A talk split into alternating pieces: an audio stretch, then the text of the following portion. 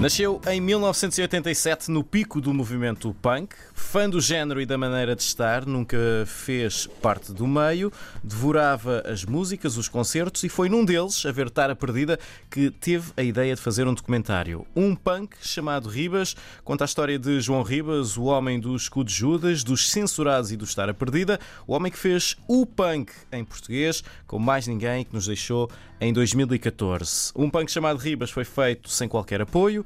Este projeto pessoal e trabalho final de mestrado é a sua primeira longa-metragem. Estreou em 2019 no 16º Indie Lisboa, Festival Internacional de Cinema, na secção Indie Music. Hoje, no Manual de Canções, temos o realizador Paulo Antunes. Bem-vindo, Paulo. Obrigado. bom Olá, dia. Paulo. Bom dia, obrigada dia. Por, por teres vindo. Obrigado eu pelo convite. Foi num concerto uh, do Estar a Perder em Faro que tu sentiste o apelo para fazer este documentário. Que feitiço é que o João Ribas fez em palco e que te fez ter vontade de, de querer entender aquela personagem melhor? Ah, por acaso foi engraçado essa palavra que utilizaste, feitiço, nunca, nunca tinha pensado nessa, nessa palavra. Mas se calhar foi um bocadinho isso. Se calhar foi um bocadinho, um bocadinho feitiço. Foi aquilo que, que, que eu consegui comprovar ah, depois de ter feito o documentário que mexia com tanta, com tanta gente. Mexeu naquele dia comigo. Já tinha, como referiste, já tinha visto muitos concertos de Tara Perdida, mas aquele em especial, não sei se calhar por estar um bocadinho cá mais atrás e estar a, a perceber o, Com uma panorâmica. o, o, o palco Diferente, não é? percebia a interação dele com o público e aquilo de alguma maneira mexeu comigo e, e fez-me querer ahm, fazer um filme sobre a- aquela personagem. Tanto que a minha ideia era tentar fazer com ele, com ele ainda em vida. Ah, não cheguei a apresentar o projeto porque guardei um bocadinho na, na gaveta a pensar. A gente temos sempre tempo, não é? Para, para fazer Uhum. as coisas. Ah, mas pronto, depois, apesar de, de tudo, achei que, que deveria ser feito. Isso foi em que ano? O concerto? Eu não me O consigo. clique? 2000 2012, 12, 2013, por aí. Foi em 2013, penso eu. Uhum. Se não- estiver a cometer co- aqui. Sim, foi por aí por isso. Eu também já não, não me recordo bem. Um, o o João realmente tinha uma personalidade muito, muito interessante e, aliás, ele marcou um bocadinho também o mundo do punk. Por isso, o teu documentário um, ganhou forma depois da morte do, do João. Tem entrevistas, tem imagens de arquivo de concertos, ensaios, mas também de bastidores e momentos de convívio com, com amigos. Mostrar o outro lado do João foi fácil? Para além da música? Eu, eu, sim, foi fácil de mostrar porque ele. Eu acho que, pelo menos, é aquilo que, que, que eu aprendi, eh, não, não conhecendo o, o João, é que a, a forma dele estar era, era, era muito igual, tanto fosse no palco como se fosse na, na vida. Ele era assim. Então foi fácil mostrar eh, esse outro lado dele. Ah, que, para quem não o conhece, que era, que era o meu caso, e vimos aquela personagem com aquele tamanho todo em cima do palco, a encher um palco, não é? Ah, se calhar não, não, não tínhamos a, a noção da, daquele outro lado dele, da, como é que ele era na vida particular. Ah, mas foi fácil mostrar, porque ele não. Ele era, ele era, era igual a ele próprio. Ah, e quando, quando tu és assim, acho que as coisas são. Se não, se não tiveres nenhuma capa, se não tiveres nenhuma, nenhuma máscara, é, Se é for fácil. genuíno. Exato, se for genuíno, hum, é fácil de, de- de ser, de ser mostrado. E acho que é um bocadinho por aí que isso aconteceu com, com o João. Hum, e foi isso também que eu também, uh, que também quis mostrar, foi o outro lado dele. Uh, fazer essa, essa comparação entre palco e, e- e vida pessoal. Foi fácil chegar aos amigos do, do João. Aliás, eh, todos deveriam, queriam falar sobre ele, não é? Há uma facilidade tremenda em falar sobre ele. Eu, conseguimos perceber isso por algumas imagens que vimos também. Foi fácil lá chegar. Uh, sim, 90% posso Sim, dizer que foi, sim. que foi fácil. Uh, eu- a parte difícil foi porque ninguém me conhecia. Não é? Não tinha. Ninguém É difícil entrar no meio. Ou, ou achas que.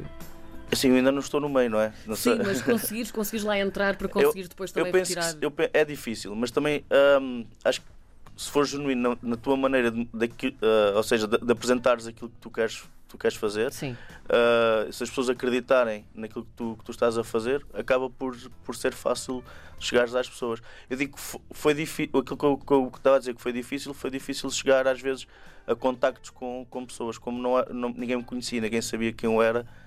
Não, mais Pronto, complicado. Exato, mas no geral foi, foi super fácil e as pessoas receberam de braços abertos o, o, o projeto e, e atiraram-se cabeça também para ele. A certa altura, tu visitaste o mítico quarto do João Ribas, o tal onde havia um colchão onde ele dormia e que depois punha para o lado para fazer os, eh, os ensaios com os censurados. O que é que tu encontraste por lá que te tenha marcado mais?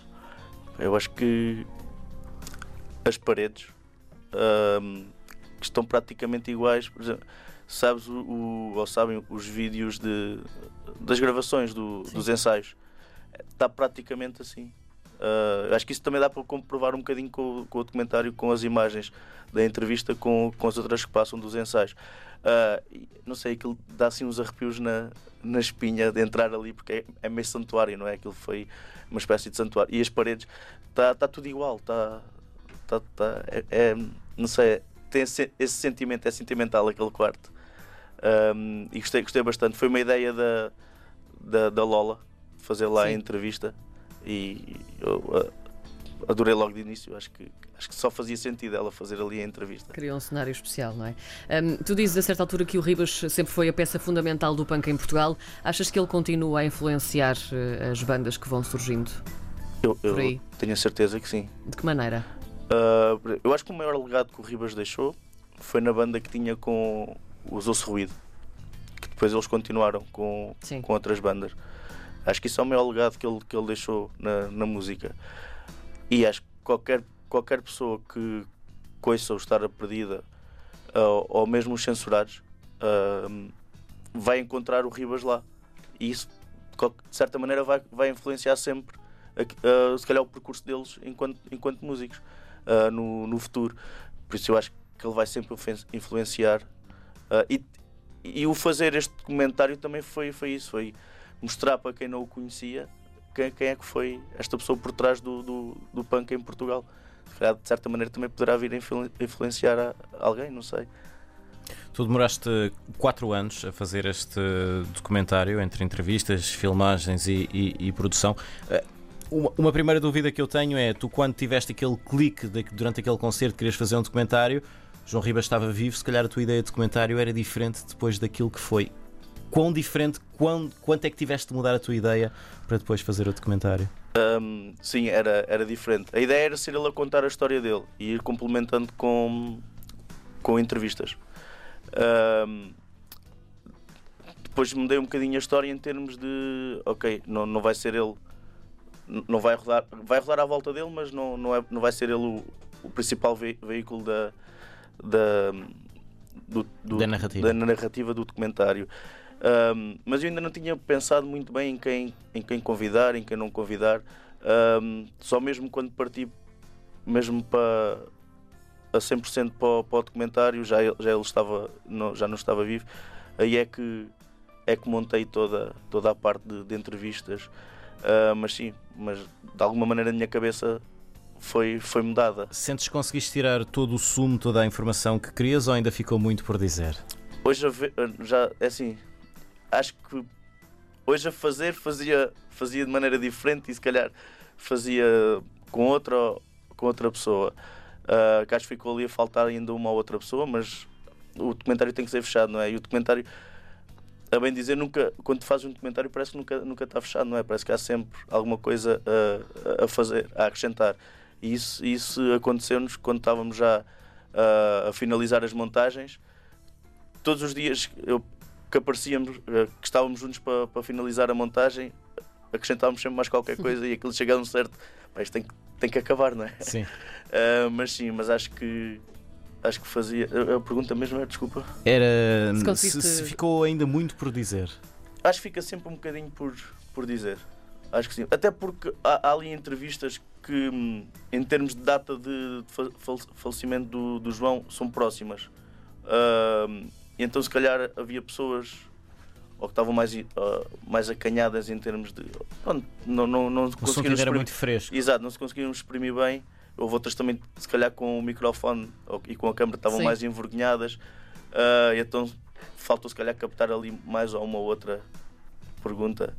Mas acho que, no geral, acho que ficou. Quem é que trabalhou contigo neste documentário? Quem foi a tua equipa? Foi o André, que é um amigo meu já de, de alguns anos. Foi, uh -huh. Fez imagem fez hum, correção de cor, o Pedro e o Miguel que ajudaram na, na montagem, o Diogo na pós-produção de som e a Diana, que fez a parte de, de gráfica.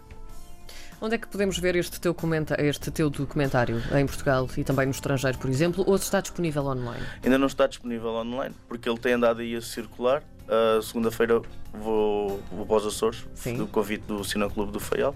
Tem andado por aí, por várias localidades uh, e festivais. Um, já esteve na Irlanda e, e agora, depois, em Portugal Continental, vai estar em Aveiro, dia 26. Um, para já, prefiro que ele ande assim Sim. por aí, porque até gosto do contacto com, com as pessoas. Há sempre perguntas no final que, e eu gosto de ver a reação das pessoas. Depois vou disponibilizar online, em princípio, sim. E a seguir este projeto, um punk chamado Ribas, que outros projetos já tens a, fermentar? Já, já estou a começar um novo documentário, Também musical? sim, também numa figura do punk. Uhum. Ehm, amigo do João, foi um convite que, que me fizeram.